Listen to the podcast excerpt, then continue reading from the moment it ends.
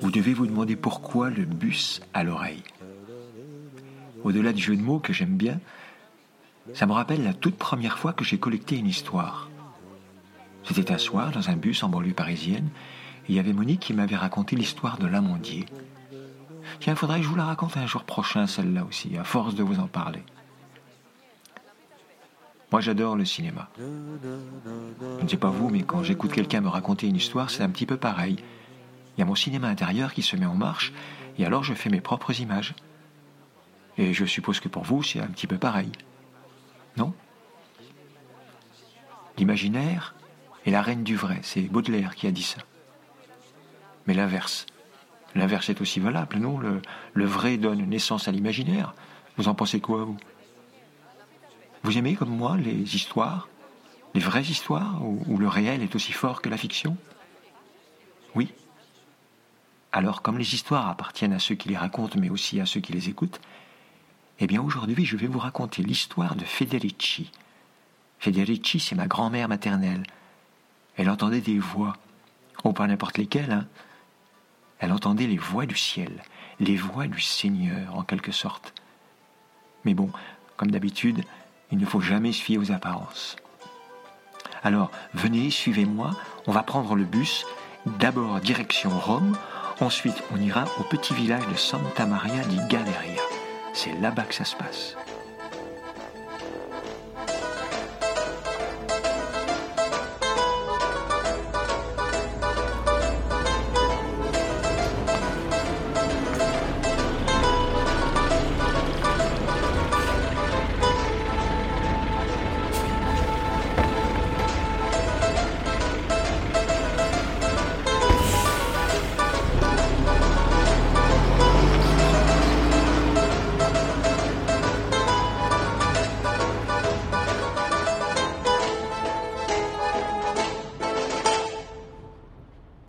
Famille est originaire d'Italie.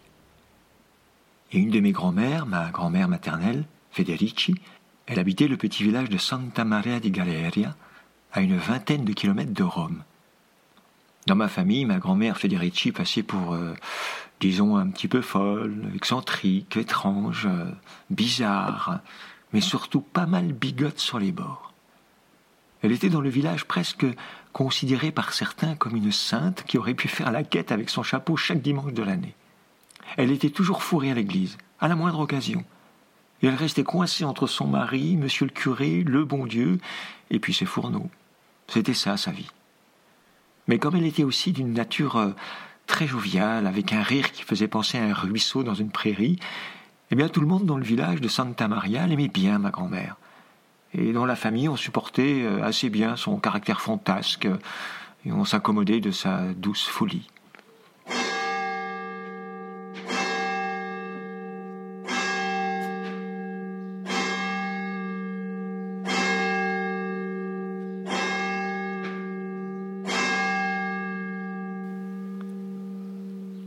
En 1960, tout le village s'est cotisé avec la famille pour offrir à mes grands-parents, pour leur 40e anniversaire de mariage, un magnifique cadeau. Grand-mère a eu comme ça son tout premier fer à repasser électrique dernier cri pour remplacer ses gros fers en fonte qu'elle était obligée de réchauffer sur le fourneau. Et puis elle a eu de la marque Frigeavia un magnifique réfrigérateur électrique pour remplacer son vieux frigo qui fonctionnait au pétrole. C'était un genre de mastodonte dont la température pouvait descendre très bas, une sorte de congélateur frigo. Enfin bref, c'était donc la modernité en marche, comme disait la publicité. C'est à ce moment-là que les choses ont commencé à se gâter sérieusement.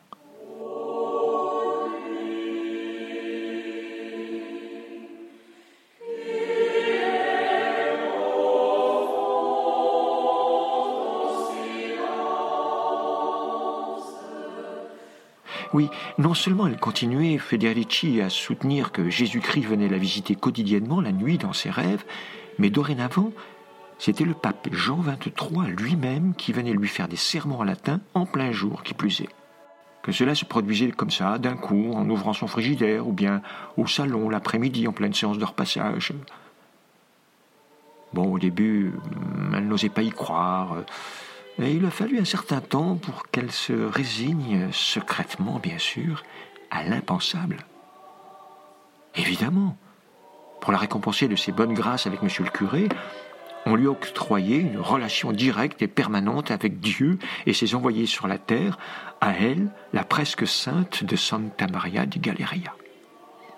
Et à force, euh, finalement, euh, elle est devenue toute fière d'avouer aux oreilles compétissantes qui voulaient bien l'écouter et surtout la croire, qu'elle flottait maintenant chaque jour ou presque parmi les chants grégoriens qui remplissaient toute la maison.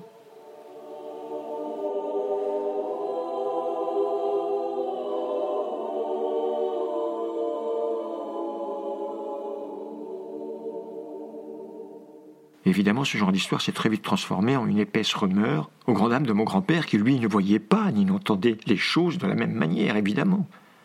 Une rumeur qui s'est mise à circuler deux fois plutôt qu'une dans le petit village de Santa Maria. Dans le village? Oui. Mais au-delà? Non. Non, car beaucoup de monde dans le village, et dans la famille également, d'un air entendu, mettait les paroles de la grand-mère sur le compte de son petit grain de folie douce et de sa bicoterie. Et cette affaire qui a duré euh, pas mal de temps aurait pu en rester là. Seulement un jour, c'est le cafetier du village, Paolo, qui s'est mis à tenir le même discours que ma grand-mère. Paolo qui venait d'acquérir à grands frais un tout nouveau flipper ainsi qu'un jukebox flambant neuf, sans oublier un percolateur dernier cri entièrement électrique. Et derrière son bar, Paolo se plaignait d'entendre d'une manière intempestive des chants religieux ou des sermons en latin en pleine journée, alors qu'il servait les clients de son café. Bon, avouez que la situation avait de quoi non seulement inquiéter, mais aussi de faire fuir les clients. Enfin, tout au moins une bonne partie. En plus, on ne pouvait pas mettre en doute la parole du cafetier, comme on le faisait depuis toutes ces années avec ma grand-mère.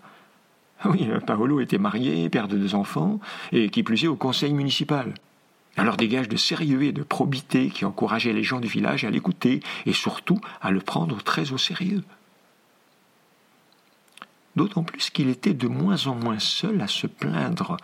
C'est vrai, au café, il y avait des jeunes adolescents qui se plaignaient aussi d'entendre en pleine partie de flipper, ou même dans le jukebox, en écoutant leur musique, euh, des voix en latin, accompagnées d'une sorte de musique céleste. Enfin, ça, c'était leur propos, leurs propres mots.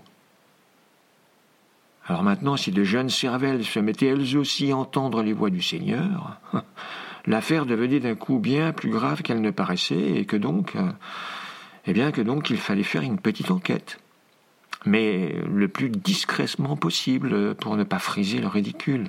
Ben oui, on ne savait pas encore qui croire, on ne savait pas encore que croire.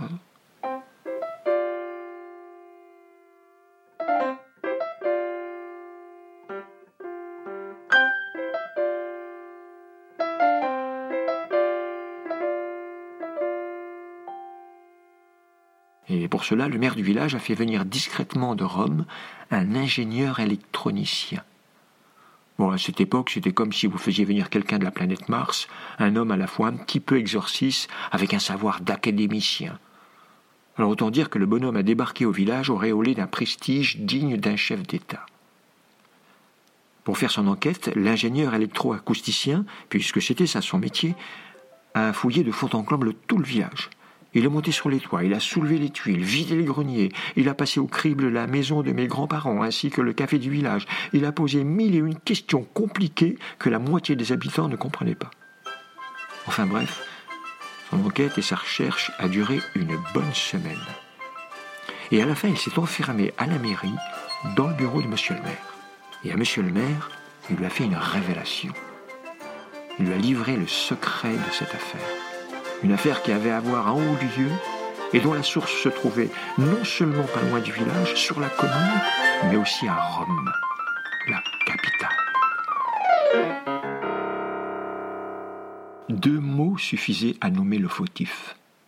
Radio Vatican. Si, si, vous avez bien entendu, Radio Vatican.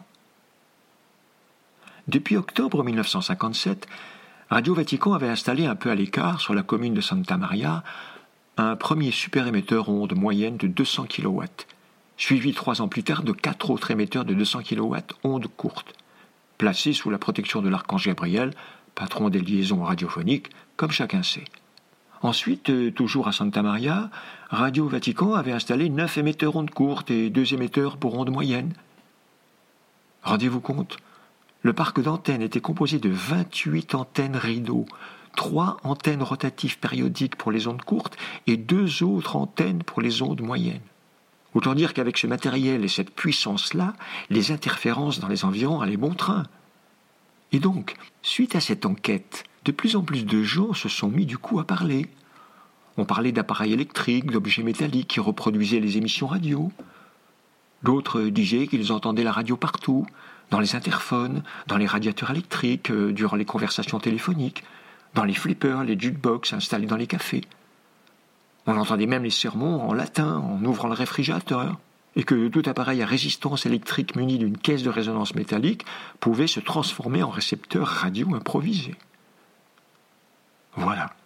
Après que ma grand-mère Federici eut passé pour une bigote illuminée pendant des années, voilà que la parole se libérait enfin.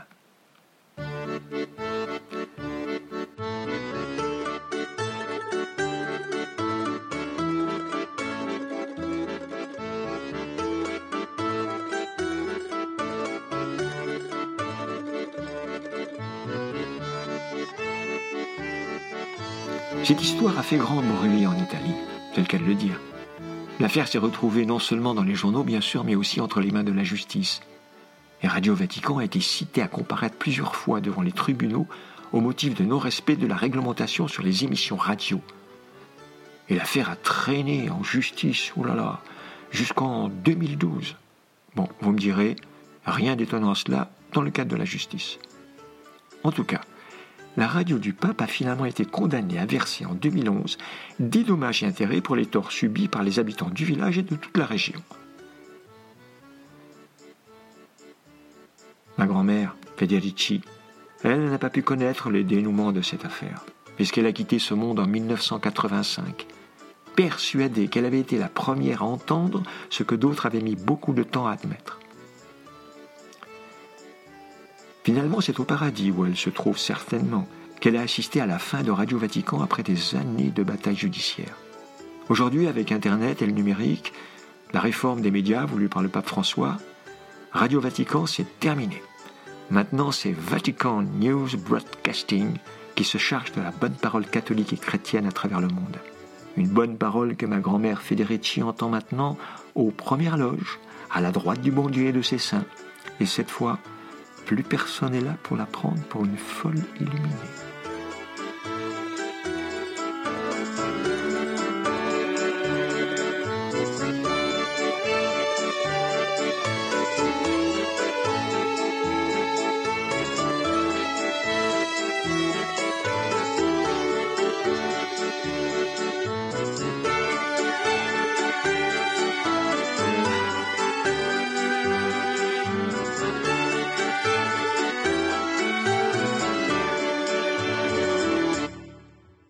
Et voilà.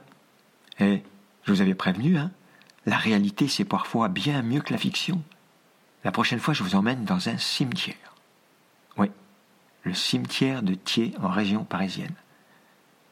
Là-bas, j'y ai collecté pas mal de récits. Oh, rassurez-vous, les cimetières sont souvent des lieux à histoire extraordinaire, émouvantes, drôles. Elles nous rappellent notre condition humaine de pauvres mortels, tous égaux devant la mort. enfin, presque tous égaux devant la mort. Autrement, il n'y aurait pas d'histoire. Alors en attendant, si vous aussi vous avez envie de me confier un beau récit, n'hésitez surtout pas. Contactez-moi via mon site de compteur et on en parlera. Et qui sait, peut-être qu'un jour je débarquerai chez vous pour vous interviewer. Et vous savez quoi? J'arriverai en bus, évidemment. Allez, à la prochaine